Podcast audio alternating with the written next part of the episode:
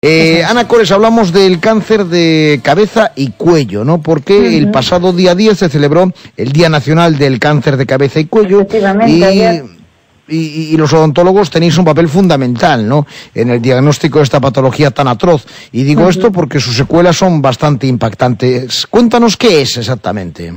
Bueno, pues como bien decías, ayer se celebró el Día Nacional del Cáncer de Cabeza y Cuello eh, ¿Qué es? Bueno, pues este término engloba tumores de labios, cavidad oral, faringe, laringe, glándulas salivales, fosas nasales y senos paranasales. Y como bien decías, nosotros tenemos un papel fundamental en el diagnóstico de esta patología. Bueno, bueno. Eh, signos, ¿no? Eh, ¿qué, es lo que, ¿Qué es lo que veis? Pues mira, eh, Siempre decimos que es muy importante también, al igual que en algún otro tipo de cáncer, la autoexploración, sobre todo si el paciente es fumador o bebedor. ¿no? Esto puede ayudarles a detectarlos muy precozmente y, salvar vidas. ¿Qué tenemos que estar? Atentos si vemos manchas en la boca, pueden ser blancas o rojas, y se pueden parecer las blancas a hongos. Eh, ¿Cómo las vamos a diferenciar? Que los hongos cogemos una gasita y se desprenden y las otras no. ¿Vale? Ojo si vemos también bultos en la lengua puede ser que no sean malignos, pero eh, ya te está indicando que tienes que visitar a tu dentista de confianza para que eh, descarte ¿no? algo, algo malo. Úlceras, úlceras las típicas que no terminan de curar y sobre todo las indoloras, ojo, las que no duelen son las más preocupantes, ¿vale? Luego también si vemos inflamación o hinchación en cualquier otra parte de la boca y por supuesto pues dolor al masticar o, al tragar alimentos, ¿no? Son signos que debemos de ir rápidamente a acudir a nuestro dentista. ¿Y, cuáles son sus síntomas? Bueno, pues en función de dónde se localice el tumor, puede ser que, tengamos esa dificultad para tragar de la que, de la que hablábamos, va a haber eh, cambios en la voz, ¿vale? También es muy característico, dolor eh, eh, al, mastigar, al masticar, eh, sensación de, cuerpo extraño, nos da la impresión de que tenemos algo ahí metido en la garganta, como mm, que tengo algo ahí que no, que no me deja, ¿no? Es una sensación un poquito rara, pero sí es bastante fácil de, identificar.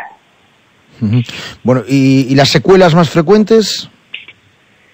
Bueno, eh, la verdad que es bastante impactante. Eh, cuando se cogen estadios bastante avanzados hay que hacer a veces resección de mandíbula y un montón de cosas, por eso, bueno, me parece, son todos, Dios mío, tienen todos eh, un impacto bestial, pero este es visualmente es bastante, bueno, hace bastante daño, ¿no?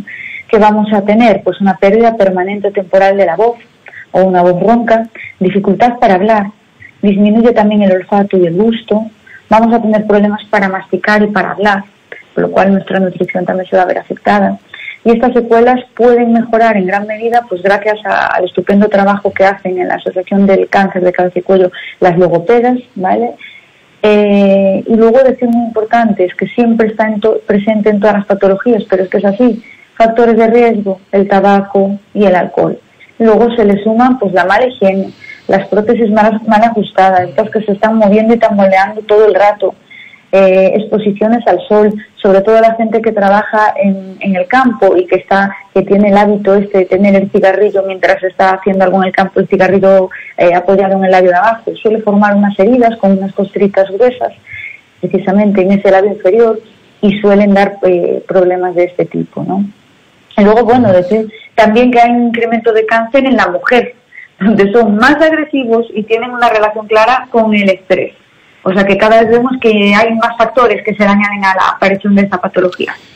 Bueno, consejos en algunos casos es fácil, ¿no? Déjase, quítate ese cigarro de la boca cuando estés en el campo trabajando o deja de fumar. Pero, ¿qué otros consejos se, pueden dar a las, a las personas que nos están escuchando y que muestran interés por este, por este asunto? Bueno, pues la supervivencia del cáncer oral se encuentra en relación directa a un diagnóstico precoz, ¿no? A la visita inmediata al odontólogo al percibir cualquier cambio en mucosas o encías o de los que comentábamos antes.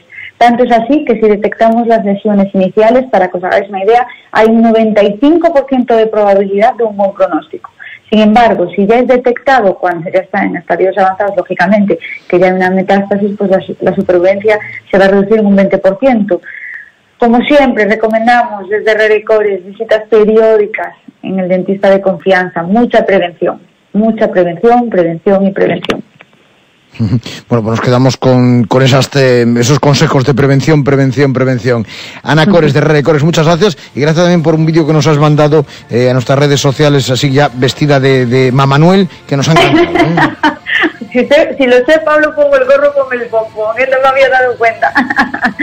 bueno, pues muchas gracias. gracias. 10 y 11 minutos. Oye, a tu hermano le noto algo diferente, que está guapísimo. ¿Se ha hecho algún retoque de estética? Pues sí, de estética dental, en Herrera y Cores. Le han diseñado la sonrisa a su gusto y acorde con sus facciones. Es verdad, antes tenía los dientes de otro tono, más desiguales y más cortos. Se operó. No hace falta, mujer, te ponen carillas. A ver, tú vas, te hacen un molde, una simulación, y si te gusta, pues te hacen el definitivo. Alucino. Herrera y Cores, dices. Mañana voy a que me diseñen mi sonrisa. Herrera y Cores son Premio Nacional de Medicina del siglo XXI. tu hermano sí que es un premio.